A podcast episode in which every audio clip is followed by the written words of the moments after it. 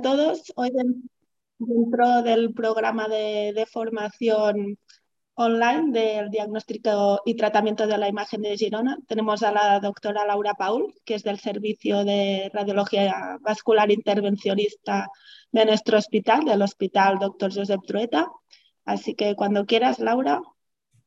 Bueno, pues buenos días a todas y a todos. Eh, ya me ha presentado Keral, pero bueno, soy la doctora Paul, para los que no me conozcáis, pues soy miembro de la sección de radiología intervencionista y bueno, Salva me ha dado la oportunidad de hablar de, algo que, pueda ofreceros por mi parte alguna novedad. Probablemente los que estáis más relacionados con el mundo del intervencionismo, si estáis escuchando la sesión, ya sabéis de lo que voy a hablar. Los que no lo sois, pero estáis dentro del mundo del tratamiento del TEP, también probablemente os van a sonar muchísimo los conceptos, pero de todas formas espero que la sesión sea interesante para todos y aportaros pues mi conocimiento o mi experiencia en torno a este tema. Si puedes pasar, Salva. Eh, bueno, yo antes de entrar a hablaros del tratamiento, que es un poco el título de la presentación, sí que querría hacer un repaso global de lo que es el TEP. ¿no? Pues esto, es un poco como aquello de que si conoces a tu enemigo lo, puedes vencer con, más facilidad, ¿no? es como una estrategia. Entonces yo creo que para todos, incluidos los radiólogos que hacen diagnóstico, los radiólogos intervencionistas por supuesto, pero todos los facultativos y especialistas que de alguna forma tratamos o estamos en contacto con esta enfermedad, tener estos conceptos básicos claros es fundamental y además nos ayuda a contextualizar mucho más las cosas cuando llega alguien como yo y os habla de la trombectomía percutánea, ¿no? que puede sonar un poco extraño si no estáis familiarizados. Entonces, recordaros, si no lo tenéis ya presente, pues eso, que, el TEP como tal es la tercera causa de, de muerte de origen cardiovascular en frecuencia detrás del infarto agudo de miocardio y detrás del ictus, que además tiene una media anual bastante elevada, entre 100 a 200 casos cada 100.000 habitantes y un dato que a mí me parece muy importante y, además muy llamativo, ¿no? que es la primera causa de muerte prevenible en pacientes hospitalizados. Es decir, en muchas ocasiones tenemos pacientes postoperados que nos hacen un TEP durante el ingreso y este TEP tiene una repercusión a nivel del pronóstico vital de los pacientes eh, muy importante, por lo tanto hay que abordarlos de forma distinta. Definimos una oclusión, ya lo sabéis, pase donde pase, como una oclusión o una trombosis, una oclusión súbita del lecho vascular arterial, en este caso del pulmón, por material trombótico, ya sea el origen que sea. ¿Vale? Si puedes pasar, Salva, por favor. Entonces, como radióloga, eh, cuando veo estas imágenes, pues ya sé lo que veo, ¿no? Pero si os fijáis, pues son dos imágenes de TAC en dos proyecciones distintas con distintos eh, defectos de repleción que afectan las arterias pulmonares. Y cuando hablamos de TEP, claro, podemos hablar de TEP de distintas magnitudes. Desde un punto de vista anatómico, cuando hablamos de un TEP que ya puede tener una significación clínica importante, estamos hablando de ese TEP o de esa trombosis que reduce el área transversal del lecho arterial de los pulmones a partir de un 30%. Es decir, por ejemplo, en este caso que veis en la imagen, que están afectadas las dos arterias pulmonares, eh, independientemente de luego la carga trombótica a nivel lobar o segmentario, podríamos ya incluso hablar de una afectación del 50% de ese lecho vascular. Y eso, aunque parezca un dato que a priori no, no tiene por qué ser muy importante, sí lo es, sobre todo de caras a estratificar a estos pacientes, luego lo veréis, y decidir qué manejo terapéutico eh, recibirán y cuál será el mejor para su pronóstico a largo plazo. Si puedes pasar, Salva. No voy a entrar mucho en detalles porque la fisiopatología es como aquel terreno pantanoso al que no nos atrevemos a entrar a veces, pero sí que es verdad que lo que os decía, conociendo eh, el suceso que se produce y luego toda la serie de de eventos que se desencadenan, podemos entender mucho mejor el mecanismo, podemos entender incluso mucho mejor por qué los pacientes van bien o por qué van mal o por qué se deterioran con tanta rapidez o en qué casos se van a deteriorar con tanta rapidez. Muy rápidamente, si seguís el algoritmo, pues es muy claro. Ya sabéis que eh, en un 80% de los casos los TEPS tienen un origen a nivel de una trombosis venosa profunda, muchas veces asintomática, eso también hay que destacarlo, se produce una obstrucción del flujo sanguíneo, que esto interfiere tanto a la circulación como al intercambio de gases. Además de esta interferencia en el intercambio de gases, se produce una liberación de eh, distintas eh, sustancias vasoactivas, en este caso muy peculiarmente el tromboxano A2 y la serotonina, que son sustancias vasoconstrictoras, es decir, deterioran todavía más la situación que hablábamos de este intercambio anómalo de gases y, de esta interferencia en la circulación.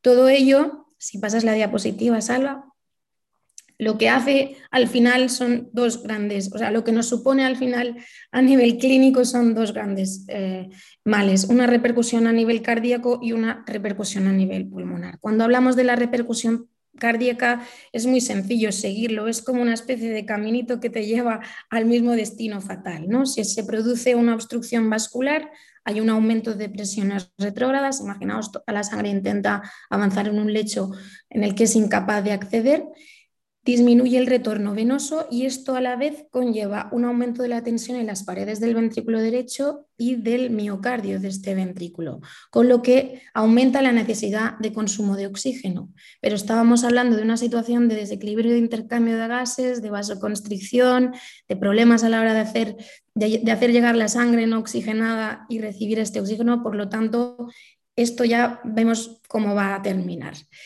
No solo eso, sino que se produce un aumento de presiones a nivel coronario, un aumento de flujo sanguíneo y por lo tanto un aumento, el gran conocido aumento de presiones o la sobrecarga del corazón derecho. ¿vale? Si pasas, por favor, Salva.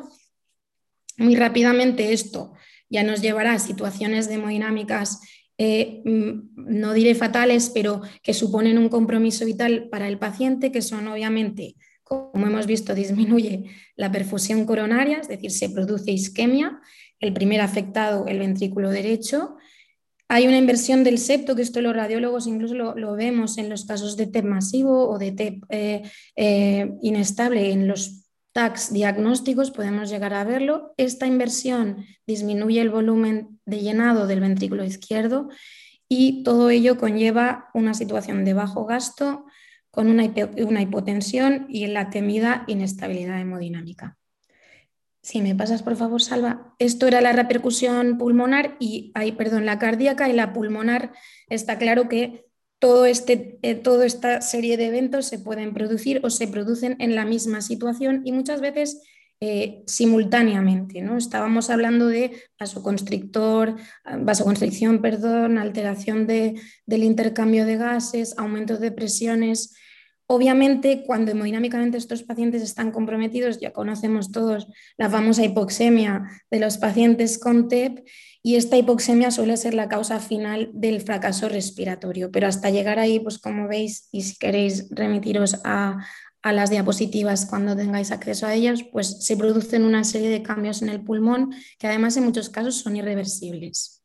Si pasas, por favor.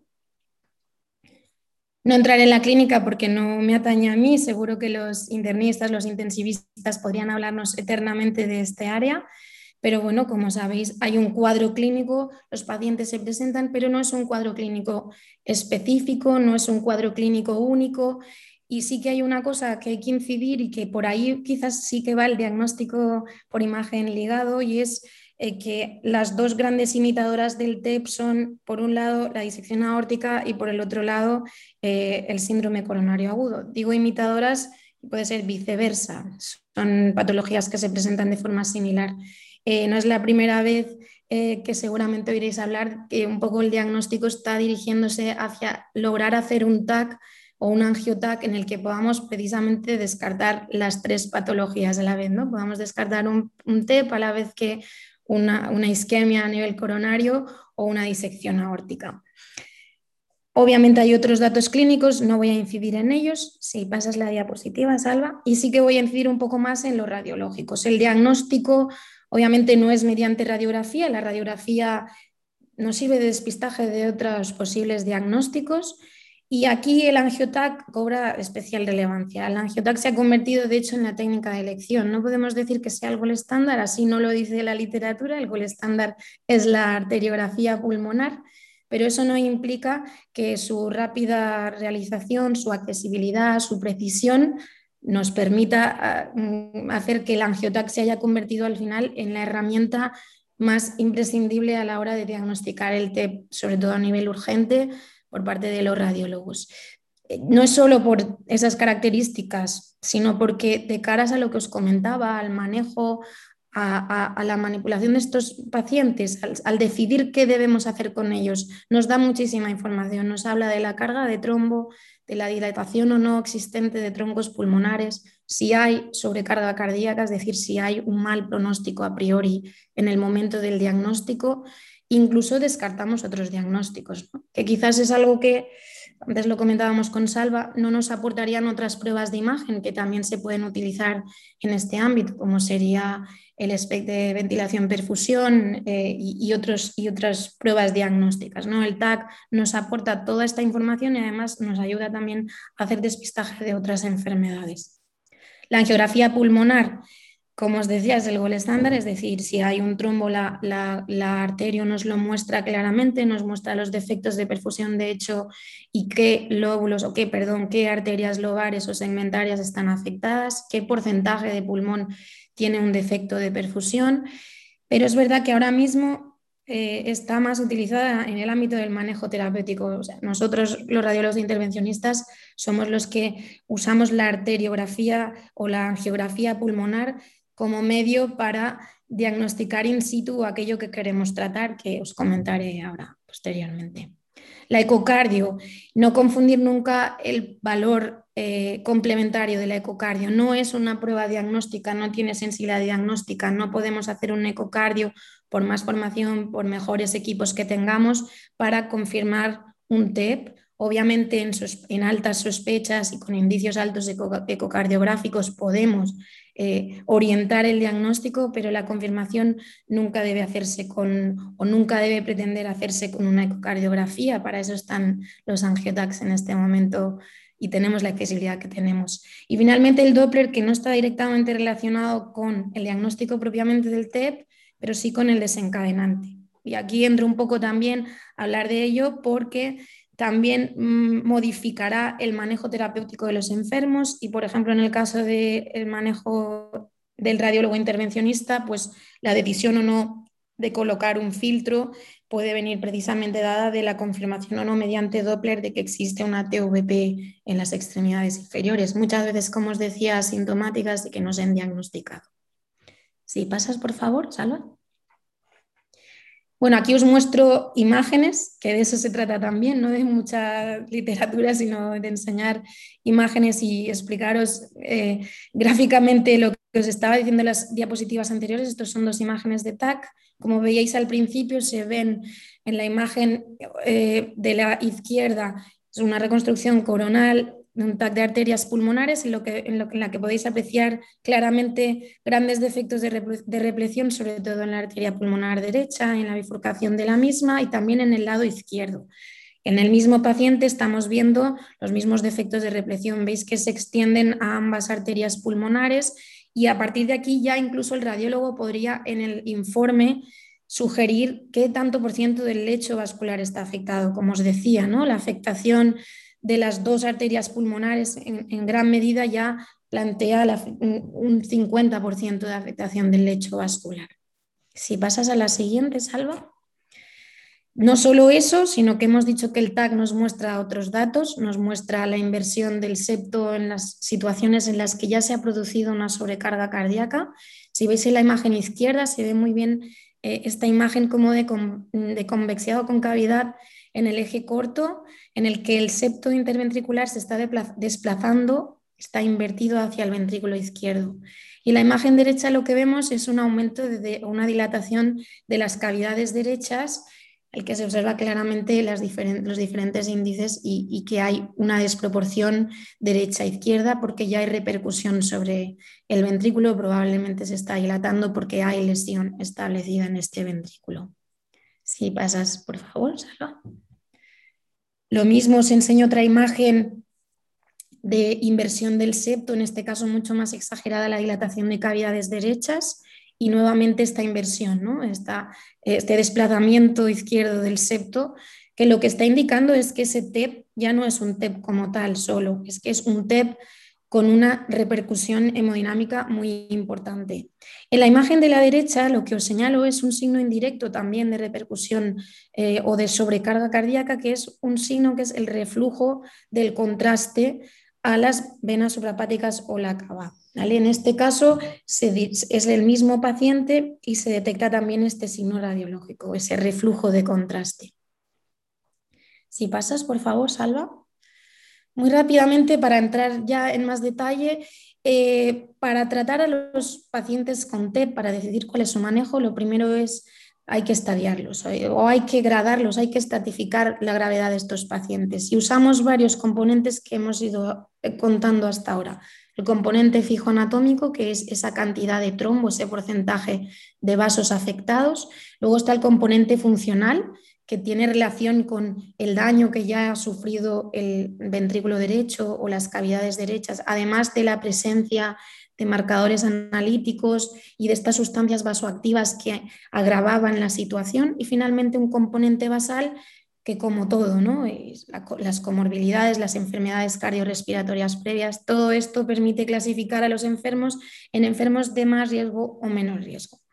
Aquí entraríamos, y pasas, Salva, hablar de los conceptos importantes, sobre todo los conceptos que nos interesan también a los radiólogos intervencionistas a la hora de decidir si tratamos o no tratamos pacientes y qué eh, tratamiento les podemos ofrecer y qué tratamiento les irá mejor. En este caso, hablamos del concepto de TEP masivo, que inicialmente se trata de un tema, o sea, un concepto morfológico de afectación de más del 50% de los vasos. Pero es verdad que progresivamente se ha ido mezclando con el componente hemodinámico y ahora hablamos de TEP masivo, no solo cuando se produce una obstrucción mayor del 50% de los vasos arteriales o de más de dos, de dos o más arterias lobares, sino cuando se produce una hipotensión sostenida, es decir, tenemos una presión sistólica por debajo de 90 durante más de 15 minutos o incluso en pacientes en los que aunque no sea 90 hay una caída de más del 40% de, los, perdón, de más de 40 milímetros de mercurio y es necesario el uso de soporte con drogas vasoactivas, drogas ionotrópicas. Hablamos de estos pacientes cuando ya tenemos este paciente ante nosotros. Esto es un paciente clasificable como paciente de alto riesgo, como paciente que va a sufrir una repercusión cardíaca inminente que puede ser irreversible. Por lo tanto, hay que tratarlos y hay que revertir esa situación de inmediato. En estos casos, como veréis, el tratamiento es la anticoagulación y la fibrinólisis sistémica y lo ponemos entrecomillado porque aquí también podría participar la trombectomía percutánea como, como tratamiento de rescate o en este caso de elección si se considerara oportuno o estuviera contraindicada la fibrinólisis.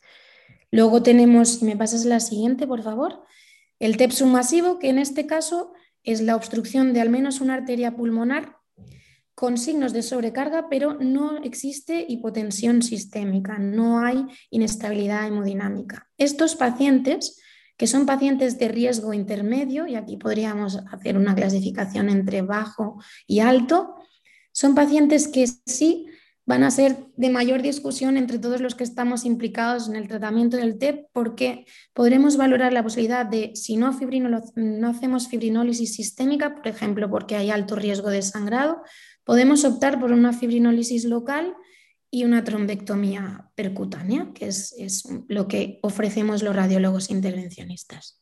Si puedes pasar, por favor. En el caso de la, anticoagulación y la fibrinólisis, como os decía, es el tratamiento de primera elección en el caso del TEM masivo, con un nivel de evidencia como el que veis. Como ventajas podemos destacar su efectividad, eh, cómo mejora clínicamente y de forma rápida el paciente después del tratamiento, respecto sobre todo a la anticoagulación aislada y cómo disminuye, disminuye la mortalidad global. Esto está muy bien, pero en contra tenemos un problema y es que en pacientes con fibrinólisis sistémica tenemos un alto o mayor riesgo de complicaciones hemorrágicas, obvio. Pero es que además en algunas series eh, se han descrito hasta un 20% de riesgo con un riesgo de sangrado intracraneal, es decir, con un, riesgo de, hemorragia grave entre el 2 y el 5%. Esto no es nada despreciable, eh, cuesta contraponerlo con la disminución de la mortalidad global, pero es verdad que a partir de hace un tiempo lo que se recomienda en las guías habitualmente es usar índices de riesgo de sangrado. Os pongo un ejemplo que es el Hasbled, pero hay múltiples escalas de riesgo para decidir si los pacientes deben recibir fibrinólisis sistémica o en caso de alto riesgo recibir otras opciones terapéuticas. Eh, si pasa, Salva. Otra de las opciones sería la, la fibrinólisis local intraarterial dirigida por catéter. Aquí ya entraríamos los radiólogos intervencionistas.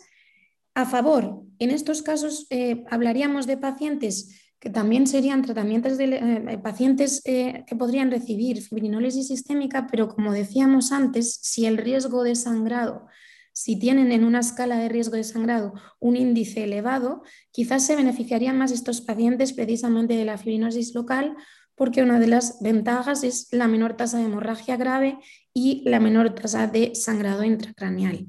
Aún así, existe un tercer método que es el, que os voy a desarrollar un poco y el que os voy a presentar unos casos rápidamente, si pasas a la siguiente, Salva, que es la trombectomía percutánea farmacomecánica. Y hablo de farmacomecánica porque en algunos casos se utiliza la fibrinólisis local más la trombectomía, en otros casos la trombectomía aislada. Y aquí, ¿qué podemos decir a favor? Pues que la mejoría es inmediata. Lo que hacemos es eliminar este lecho trombosado. Aspiramos o eh, fibrinolizamos mediante dispositivos mecánicos ese trombo que estaba produciendo toda esa cascada de eventos que conllevaban una sobrecarga cardíaca derecha y por lo tanto secuelas y repercusión cardíaca y respiratoria. La tasa de complicaciones hemorrágicas es mucho menor que las anteriores. Hay una elevada disminución de la mortalidad global de nuevo y además de las complicaciones postembolia. Cuando hablamos de complicaciones postembolia, sobre todo la insuficiencia cardíaca derecha y la hipertensión pulmonar, que podemos considerar las grandes secuelas del de, eh, tromboembolismo pulmonar crónico. En contra, pues en contra lo que nos sucede muchas veces a los radiólogos vasculares, supongo que porque somos mm, eh, una especialidad joven o porque necesitamos muchos más pacientes, pero es verdad que hay insuficientes estudios randomizados en este momento que comparen la fibrinólisis sistémica con la fibrinólisis local más trombectomía. Eh, comparar significa pues, comparar los resultados de forma inmediata, también los costos, las complicaciones que implica una técnica y otra y con esto probablemente eh, se sustentaría el mayor apoyo a esta alternativa técnica que realmente está dando resultados muy prometedores, pero que aún no tiene la, evidencia clínica que tienen las técnicas anteriores. Si pasas, por favor, Salva. Y ya entrando en la parte final de la presentación y si me permitís, pues la parte que a mí me gusta más, eh, hablo un poco de la trombectomía percutánea farmacomecánica basada en nuestra experiencia en el Trueta.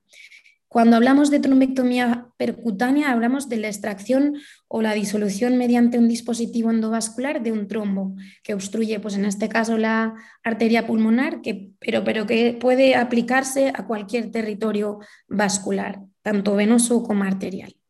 Generalmente, por eso la llamamos mm, farmacomecánica, se suele asociar simultáneamente con, administración intratrombo, es decir, intraarterial de fármacos trombolíticos. Eso os lo digo eh, porque depende un poco de la pauta de cada servicio, depende un poco también de la experiencia a largo plazo, pero es cierto que la terapia combinada no es, eh, poco, no es poco inhabitual y es más, que se suele utilizar en muchas ocasiones si no está contraindicada esa fibrinolisis.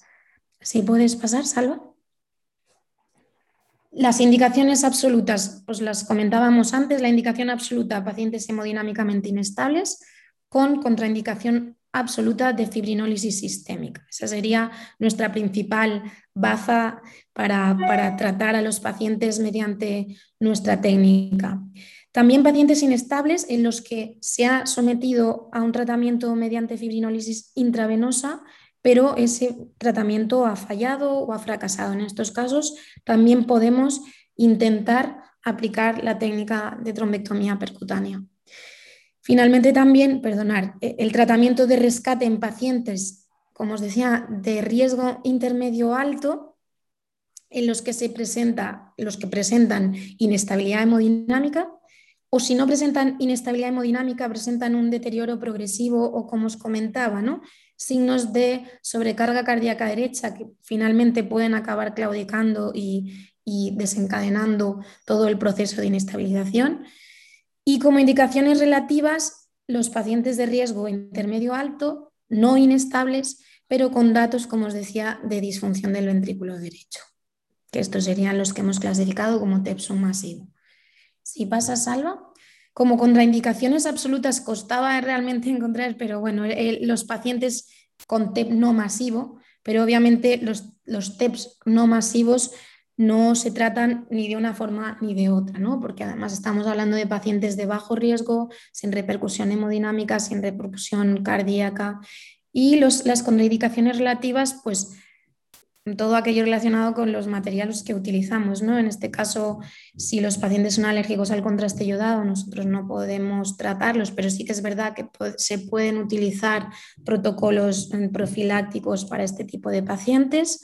Además, como son mm, procedimientos asistidos por anestesia, se pueden hacer mm, eh, preparación de estos pacientes. Y finalmente también otra contraindicación relativa, los pacientes con insuficiencia renal. Si pasa, Salva. Eh, nuestra experiencia, en nuestra experiencia, los pacientes que tratamos en la sala suelen ser pacientes que provienen de distintos servicios. Es verdad que nuestra área geográfica hace que a veces nos lleguen pacientes de hospitales externos ya diagnosticados, a veces con una información clínica un poco confusa, pero muy bien organizados, muy bien coordinados desde los servicios propiamente del hospital. Están implicados tanto internistas de la unidad de tromboembolia como los neumólogos, médicos intensivistas, anestesia y obviamente los radiólogos diagnósticos, los radiólogos intervencionistas y todo aquel eh, especialista en contacto con el paciente con diagnóstico reciente de TEP.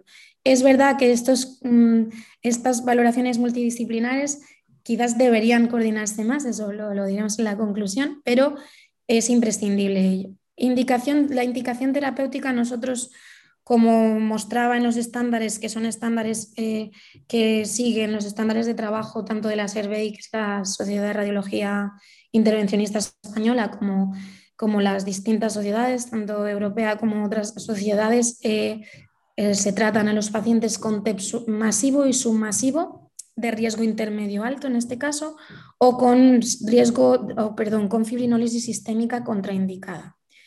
El ingreso de estos pacientes siempre es en UCI, es decir, siempre contactamos con UCI previamente, independientemente de la estabilidad, de la, perdón, de la inestabilidad hemodinámica. Si tenemos un paciente que vamos a tratar en la sala, es un paciente que directamente ingresa a la UCI, por lo tanto necesitamos ese contacto directo con ellos. Y bueno, destaco el tema de que tenemos diagnóstico radiológico y tratamiento intervencionista urgente las 24 horas, porque es algo bastante nuevo en el TUETA. Estamos muy contentos mm, por poder, para, porque podemos ofrecer ese servicio. Y realmente en el caso de los TEPS, pues se trata de un evento eh, agudo que puede degenerar a un, a un, perdonar, a un que puede llevar al paciente a un mal pronóstico en pocas horas de evolución y que por lo tanto su manejo urgente a la hora que sea es eh, imperativo. Si pasas, por favor, Salva. Para resumiros muy rápidamente lo que hacemos con estos pacientes, eh, obviamente primero se realiza el angiotac en el que se confirma el diagnóstico de TEP, aunque haya alta sospecha, es nuestra prueba, en nuestra técnica de elección y el ecodoppler siempre para decidir posteriormente si una vez confirmado que hay una TVP, aparte de la trombectomía, vamos a colocar un filtro de vena cava para evitar reembolias y por lo tanto que el pronóstico del paciente se deteriore en el tiempo. Si cumplen criterios de tratamiento, los que hemos visto hasta ahora, se trasladan a los pacientes a la sala de angiografía digital. El procedimiento se hace siempre asistido por anestesia que suele ser la que decide en función del compromiso vital de los pacientes si se hacen bajo sedación consciente o mediante anestesia general. Es verdad que la mayoría de pacientes que tenemos eh, revisados en nuestro centro los hemos hecho, por no decir prácticamente la totalidad, con sedación consciente, pero existe la posibilidad de la anestesia mm, general. El acceso Depende un poco también del radiólogo intervencionista que esté de guardia, pero puede ser un acceso yugular, vena yugular o vena femoral. Colocamos un catéter introductor que tiene este tamaño de frames porque luego tenemos que introducir un catéter de aspiración que es de un calibre significativo, que por lo tanto tiene que llegar fácilmente a la zona del trombo. Y antes de nada realizamos un catéter con catéter pigtail para diagnóstico, una arteriografía pulmonar desde el tronco y si el paciente lo permite porque el paciente está aguantando, eh, realizamos arteriografías de ambas pulmonares en varias proyecciones, si es posible, proyecciones oblicuas. Esto no solo nos sirve para tener imágenes bonitas para enseñaros en presentaciones como la de hoy, sino que nos sirve sobre todo para valorar el componente trombótico que os decía antes, el porcentaje de trombo que hay un lado a otro y decidir en ese momento allí donde vamos a, ser más insistentes para mejorar precisamente la recanalización, de, este lecho vascular. En nuestra experiencia lo que hacemos es una trombectomía por aspiración, es decir, utilizamos un catéter que está conectado a una bomba de presión negativa. Este catéter es el, sistema índigo. Eh, usamos el catéter CAT8, que es un catéter de hecho específico con un calibre suficiente como para manejar bien los tromboembolismos pulmonares y en ocasiones lo que hacemos es fibrinólisis intratombo. Como os decía, obviamente siempre y cuando no exista contraindicación eh, mm, referida en la historia del paciente o los antecedentes del paciente. Antes de realizar la trombectomía, que no os lo comenté, disculpar, solemos hacer una medición de presiones y si podemos también al finalizar una nueva medición, porque al final, si pasas la diapositiva, Salva, hay dos ítems que consideramos importantes, que de, entrada uno es el éxito técnico, que consideramos éxito técnico como la recanalización completa o parcial de este territorio vascular trombosado, pero no es solo ese nuestro objetivo. Nuestro objetivo es el éxito clínico, es decir, disminuir los datos de sobrecarga, mejorar hemodinámicamente a los pacientes y que se observe un incremento de la PO2 y la reacción de oxígeno posterior al procedimiento. Por lo tanto, la foto finish que decimos puede ser muy bonita, pero realmente eh, lo que necesitamos ver es que el paciente posteriormente a la trombectomía presenta una buena evolución y sobre todo que los datos de sobrecarga cardíaca derecha no progresan, sino más, más bien eh, mejoran paulatinamente. Si pasas, por favor. Y a propósito de unos casos, voy a enseñaros unos casos que hemos hecho en el servicio para que este rollo que os he contado eh, lo veáis en imagen. Eh, os presento el caso de un paciente de 49 años que se presentó al servicio perdón, se presentó unos días después del alta por una neurocirugía, por una malformación de Chiari, por un dolor torácico súbito en casa, una disnea súbita. Se le hace un Doppler en el contexto también del diagnóstico, se confirma la presencia de una TVP a nivel derecho, un angiotac que confirma un tromboembolismo bilateral y además presenta tensiones fluctuantes que oscilan entre 60 y 70, la presión sistólica máxima oscilaba entre 60 y 70 milímetros de mercurio. Entonces, a este paciente se le cataloga, teniendo en cuenta los criterios previos, como un TEP masivo, como un TEP de alto riesgo, y os muestro las imágenes. ¿Puedes pasar, Salva? Esta es la imagen diagnóstica, el TAC diagnóstico, en el que veis en ambas imágenes un gran defecto de repleción que sobre todo afecta la arteria pulmonar principal derecha, que se extiende además prácticamente a todas las arterias lobares, que es complicado de ver, pero a nivel, a nivel representante de, de este paciente, para que veáis el grado de oclusión que presentaba. Si pasas, por favor. Esta es la arteria pulmonar principal derecha. Fijaos, se extiende el trombo a arterias lobares, incluso a segmentarias. También había como veis en, la imagen derecha, defectos de represión derechos. Si puedes pasar, Salva. Y entonces, dentro del contexto de TEP masivo eh, con signos de sobrecarga, con inestabilidad hemodinámica, además con una contraindicación de la fibrinólisis por la neurocirugía urgente, se nos pidió eh, la realización de la trombectomía percutánea. En este caso, lo que estáis viendo es una imagen de arteriografía en la que claramente podéis observar en la parte inferior de la imagen el catéter diagnóstico. Este catéter normalmente es un catéter pigtail, que de forma de colita de cerdo se eh, deja ubicado en el tronco de la pulmonar en este caso. Y bueno, es muy llamativa la imagen, pero podéis ver que sobre todo en el lado derecho existe una, un déficit de perfusión distal muy importante, con incluso defectos de represión que, que, se pueden observar en lo que es la división superior de la arteria pulmonar derecha. También había defectos de represión, si os fijáis, en el campo izquierdo, pero decidimos que el campo de actuación debía ser en este caso, por su mayor magnitud, porque afectaba a la arteria pulmonar principal, el lado derecho. Si pasas, por favor, Salva. La imagen de la izquierda podéis observar también en la de la derecha este catéter que estáis observando es el catéter CAT8, el que os comentaba de aspiración. Entonces, el procedimiento consiste en eh, enfrentar este catéter de aspiración con la zona de trombo y mediante una especie de guía o desollinador que le llamamos nosotros o de oliva vamos introduciendo el trombo dentro del catéter y con la ayuda de la aspiración y en ocasiones incluso con aspiración manual vamos reduciendo este volumen de trombo en las arterias pulmonares. Si muestras la imagen siguiente, este sería el resultado final. Os pongo las dos imágenes, a la derecha tenéis el inicial y a la izquierda eh, eh, la final. Os puede parecer probablemente, oye, pero ahí quedan defectos de represión. Pues bien, teniendo en cuenta también sobre todo el volumen afectado a nivel inicial y que el paciente empezó a presentar mejoría clínica progresivamente incluso dentro de la sala, creímos suficiente la trombectomía en este caso. Y de todas formas, una cosa importante también cuando se maneja la aspiración es tener en cuenta que no solo se aspira material trombótico, que se está aspirando también a veces volumen sanguíneo y que hay un límite de aspiración que hay que tener presente siempre. Por lo tanto, tendemos a ir siempre a la zona afectada la que el rendimiento de la trombectomía puede ser mayor por la afectación de gran vaso y que por lo tanto a nivel de evolución posterior eh, post-tratamiento eh, veremos mejores resultados. Si pasas, por favor, Salva, y ya voy terminando. En este paciente, como os decía, hicimos un tratamiento con sedación consciente, no se utilizó fibrinólisis local para el antecedente, por el antecedente, se colocó un filtro de vena cava por la trombosis venosa conocida y al finalizar el procedimiento el paciente presentaba eh, tensiones ya de 170 mantenidas, incluso sin necesidad de drogas vasoactivas.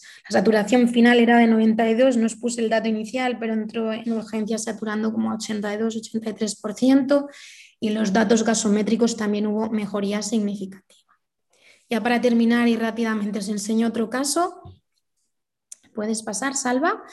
Esto era una paciente de 50 años, de nuevo eh, una postcirugía oncológica compleja. Durante su ingreso presenta desaturación brusca, inestabilidad hemodinámica con diagnóstico angiotac de TEP bilateral y además signos de ecocardiografía con sobrecarga derecha. Lo, lo catalogamos de TEP masivo nuevamente. Si pones las imágenes, vemos nuevamente las imágenes son son un poema, tenemos trombosis bilateral, afectación de ambas arterias pulmonares. En este caso no os he puesto la imagen, pero hay una dilatación evidente ya de cavidades derechas. También hay afectación izquierda de forma extensa. Y si pasas, por favor, Salva. Y aquí os pongo dos imágenes que vienen a ser dos imágenes similares en cuanto a la localización del trombo. Si os fijáis, a la izquierda tenemos una reconstrucción coronal en la que se observan los defectos de represión a nivel de la pulmonar derecha y la rama para el lóbulo superior. Y en el caso de la imagen derecha es la, el mismo paciente, se realiza la arteriografía, si os fijáis, el catéter de aspiración está empotrado en el trombo de la bifurcación y se observa este gran defecto de represión que decidimos ir a, ir a tratar de forma activa. Si pasas, por favor, Salva.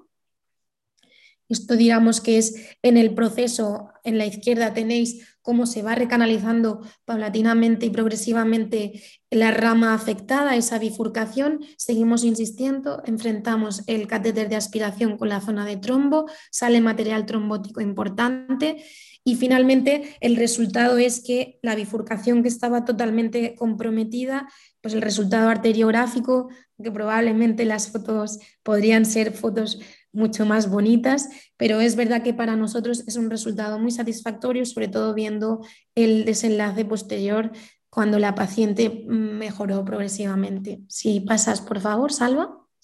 En esta paciente de nuevo colocamos un filtro de vena cava.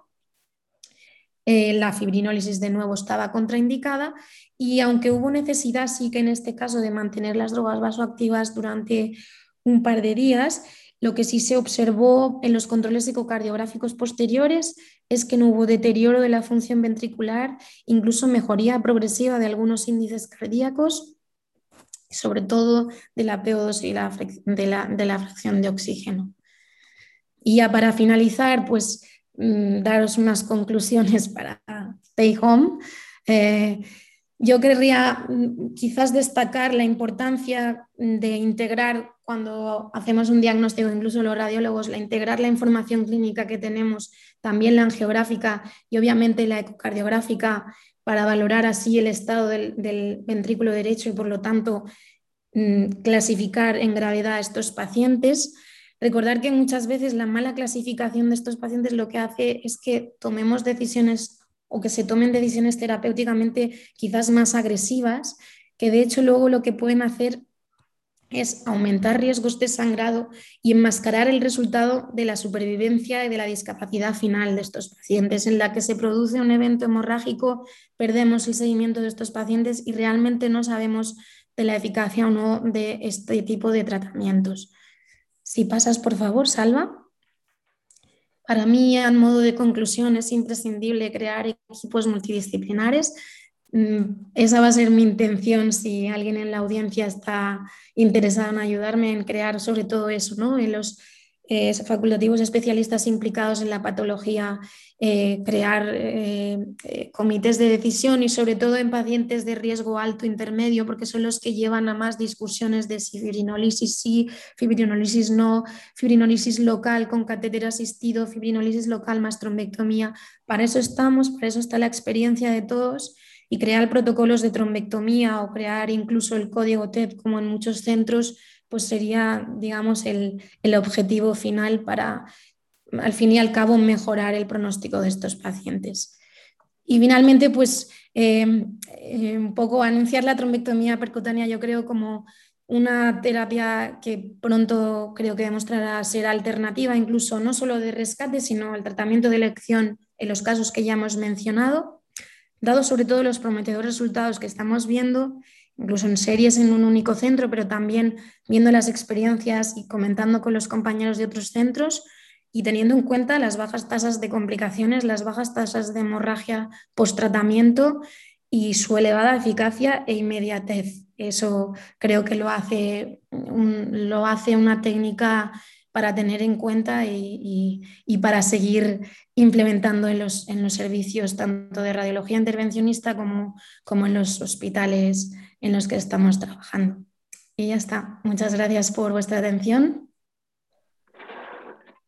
Muchas gracias, Laura, por tu excelente presentación. Si te parece, te, voy a hacer una pregunta que ya tenemos. A ver, el doctor Ignacio Díaz nos dice, buenos días, me ha encantado la presentación, enhorabuena. ¿Tomáis la presión en la pulmonar pre y post-trombectomía? ¿Os marcáis algún objetivo de presión para considerar el tratamiento suficiente? Muchas gracias. Pues la verdad es que intentamos hacerlo, pero en muchos casos no, no, acabamos haciéndolo. Como os comentaba antes, eso está dentro de nuestros estándares de trabajo, pero es cierto que en este momento las trombectomías que hemos hecho no hemos hecho medición de presiones, aunque estamos totalmente dispuestos a hacerlo y, yo creo que de hecho sería un marcador pronóstico o al menos un, marcador del resultado del éxito técnico mucho mejor que al final a priori la simple eh, observación del resultado angiográfico, ¿no? Como os decía. Pero en este momento lo tenemos en los estándares, pero no lo estamos haciendo como, como rutina. Hola Nacho. Vale. El doctor Tony Rubio nos dice enhorabuena Laura por tu excelente y clara exposición y tiene dos preguntas. La primera, en la trombectomía hay riesgo de disgregación del trombo y aparición de múltiples TEPs periféricos. Y la segunda, si quieres te la. En caso de TEM masivo, debe haber un equipo humano de soporte vital externo dentro o cerca de la sala por si hay complicaciones intraprocedimiento o se encarga el propio equipo de, de rayos intervencionista. Bueno, pues el tema de la disgregación del trombo, la verdad es que obviamente el hecho de manipular trombos con catéteres eh, probablemente esa disgregación exista. Lo que sí que es cierto que como vamos con un sistema de aspiración eh, y pretendemos muchas veces, yo creo que es un poco la idea llevar, mm, la idea que tenemos no es eliminar ese trombo distal eh, que afecta a una segmentaria. Lo que tenemos idea nosotros es de disminuir la carga de trombo. Entonces, ese componente de migración que seguro que existe y que, y que obviamente al manipular un trombo en sentido anterogrado a la circulación se puede producir, como nuestro objetivo final en realidad es disminuir el volumen total y por lo tanto favorecer a que no haya ese aumento de presiones tan brusco a nivel cardíaco, eh, lo contemplamos como una posibilidad, pero entre comillas, no nos preocupa. Es verdad que cuando el trombo es muy central, la mayoría de veces ya se asocia a múltiples defectos de represión eh, segmentarios, como os comentaba, y nosotros lo que vamos es sobre todo a la región central, ¿no? aliviar esa carga trombótica porque en realidad es un volumen mayor que al pequeño segmento al que probablemente no accederemos y que tampoco variará en, mucho eh, el pronóstico del paciente, aunque lo aspiremos. ¿no? Y en cuanto a la segunda pregunta, em, nosotros siempre hacemos los procedimientos asistidos con anestesia, es decir, en este caso, como os decía, siempre está UCI eh, e implicada porque estos pacientes van a UCI por su compromiso hemodinámico eh, en la mayoría de situaciones, pero es que además, eh, si no es UCI, anestesia nos asiste porque así está consensuado en el protocolo de, de intervención en la sala con los pacientes hemodinámicamente inestables. En este caso sí que es cierto que la mayoría los hacemos con sedación consciente, pero si el anestesista o el intensivista consideran en algún momento que por el riesgo es necesaria la intubación, pues ellos toman la decisión mm, de forma, de forma consensuada con nosotros y así se hace. Siempre estamos asistidos por suerte y esa es nuestra, nuestra suerte desde luego por un, por un equipo externo, sea de medicina intensiva o del servicio de anestesia. Perfecto, Laura. Bueno, Antonio Castro bueno, tiene un comentario que dice, buenos días, Laura. Los resultados observacionales, como has mostrado, son muy buenos. El problema es que no hay estudios de calidad que demuestren un claro beneficio en mortalidad en un término medio, por ejemplo, 90 días o en calidad de vida. Creo que lo más importante es afinar mucho la selección de aquellos pacientes que se puedan beneficiar, que está claro en los de alto o muy alto riesgo, pero no en los de intermedio. Un protocolo multidisciplinar es necesario. Sí, totalmente de acuerdo contigo, Tony. Eh, y de hecho, como bien dices, los que traerían más debate serían estos de riesgo intermedio, intermedio alto y, por eso debemos crear esos comités, ¿no? Para que esa experiencia exista en un tiempo y podamos ver nuestros resultados y compararlos con los que tenemos ahora mismo y lo que tú dices, ¿no? Sobre todo hacer un seguimiento a largo plazo de estos pacientes. Es verdad que la tasa eh, de recanalización, perdón, que la tasa de, repermeabilización en estos pacientes eh, a veces no es completa, pero como mostraba el éxito técnico como tal, puede considerarse también una recanalización parcial. No, es obligado eh, el hecho de que se recanalice todo territorio pulmonar.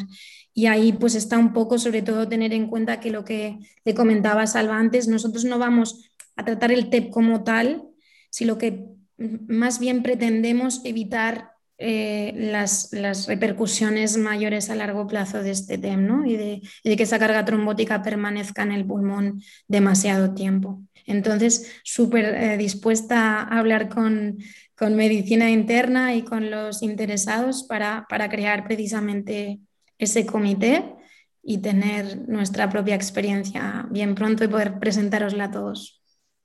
Muy bien, Laura. Ah, Salva tiene varias preguntas. Dice, tú también eres experta en trombectomía en el infarto cerebral.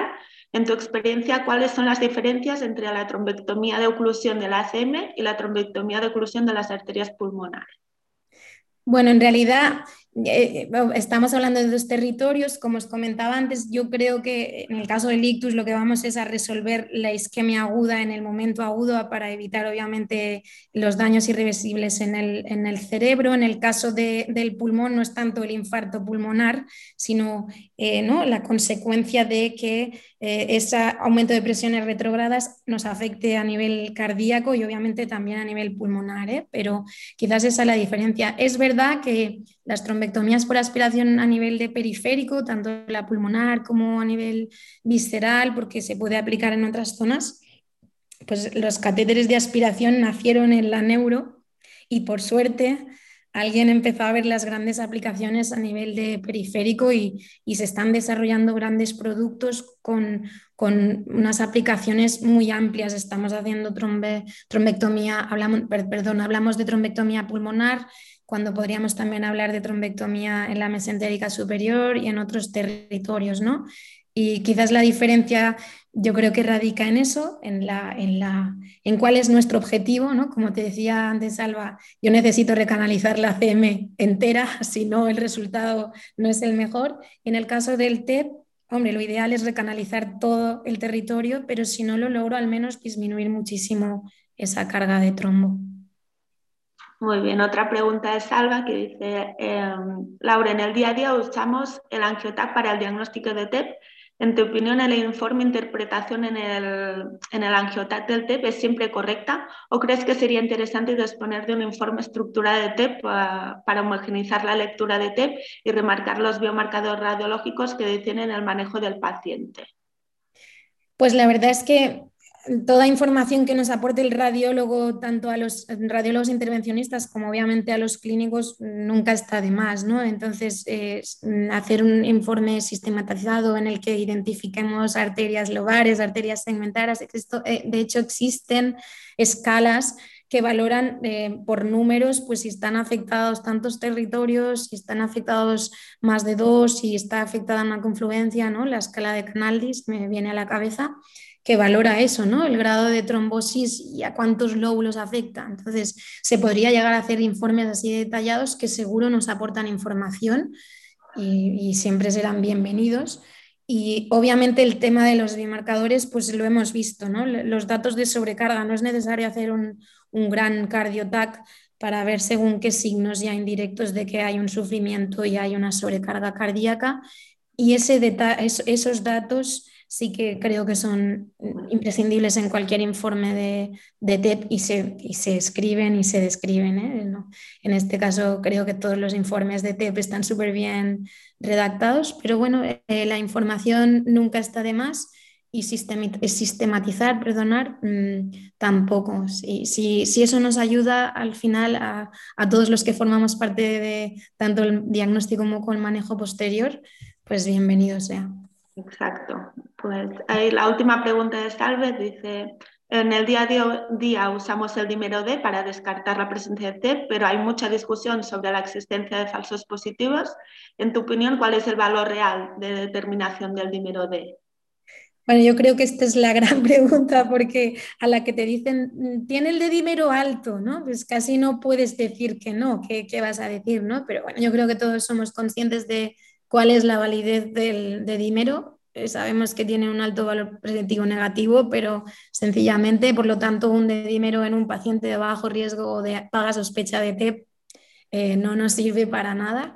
Y obviamente hay que contextualizar siempre, recordar que los dedímeros dan falsos positivos en oncológicos, en procesos inflamatorios, en procesos infecciosos agudos, en, embarazadas, es decir, el dedímero no es ningún invento infalible.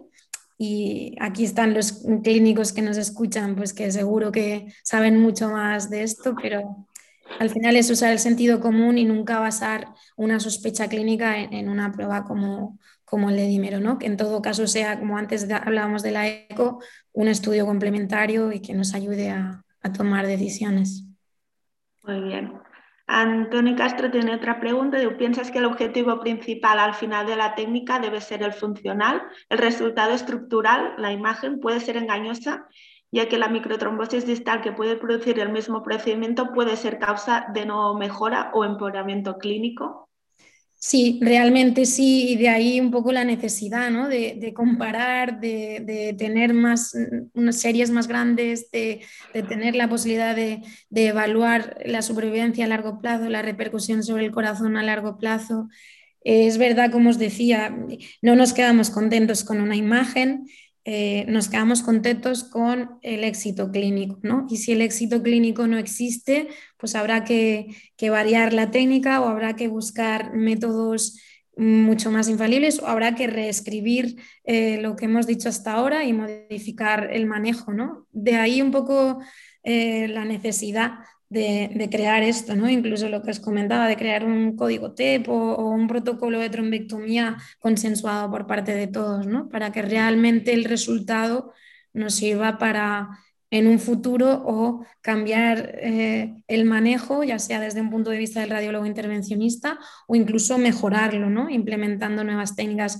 Lo apasionante de esto perdonar el entusiasmo, es que en la radiología intervencionista cada día aparece algo nuevo, cada día nos enseñan aparatos nuevos. Eh, Jaume Codinas nos estará escuchando, estamos buscando la manera de probar un nuevo sistema también de trombectomía pulmonar que hemos visto que, que se ha presentado en varios congresos, es decir, todo lo que sea intentar mejorar el éxito clínico de estos pacientes es nuestra, es nuestra eh, meta. Genial, Laura. Y la última pregunta, eh, Ignacio Díaz te pregunta si estáis recogiendo los resultados.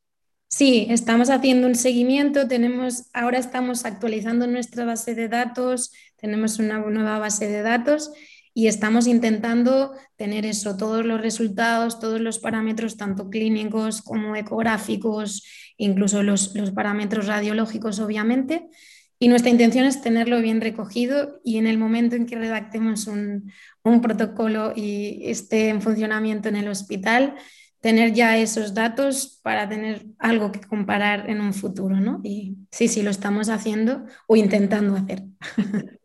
Perfecto, Laura, muchas gracias. Pues creo que Salva, Salva Perfecto, muchas gracias, Keral, por tu moderación excelente. Y bueno, Laura, gracias por su entusiasmo, comunicas muy bien. Yo creo que para resumir mucho habría tres ideas claras que nos has dicho. Nos has dicho, oye, el diagnóstico es el angiotac, hay que valorar dónde están los trombos, la cuantificación del volumen del trombo, sobre todo la inversión del, septo, los signos de sobrecarga derecha. Después nos has dicho, hombre, eh, yo creo que es muy importante eh, la indicación con un equipo multidisciplinar y has hecho un reto a la audiencia diciendo, ¿por qué no nos podemos hacer un, un código TEP? Y que hablemos. O sea, que esto es un tema que en cada hospital habría que organizar. Y lo último has hablado de, eh, lo has diferenciado muy bien, el éxito técnico y el éxito clínico.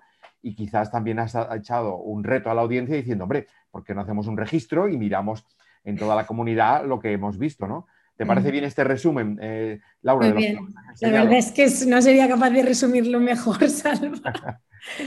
Muy bien. Oye, pues muchas gracias. gracias. Y solo decir a la audiencia que mañana el doctor, el profesor Luis Ross de Zaragoza, jefe de servicio, presidente de la, Comisión Nacional de la Especialidad y director de, eh, editor de la revista Radiología, nos hablará de enfermedades infecciosas y, y tumorales a nivel del peritoneo. Están todos invitados. Muchas gracias a todos, que tengáis un buen día. Muchas gracias. Buenos días. Gracias.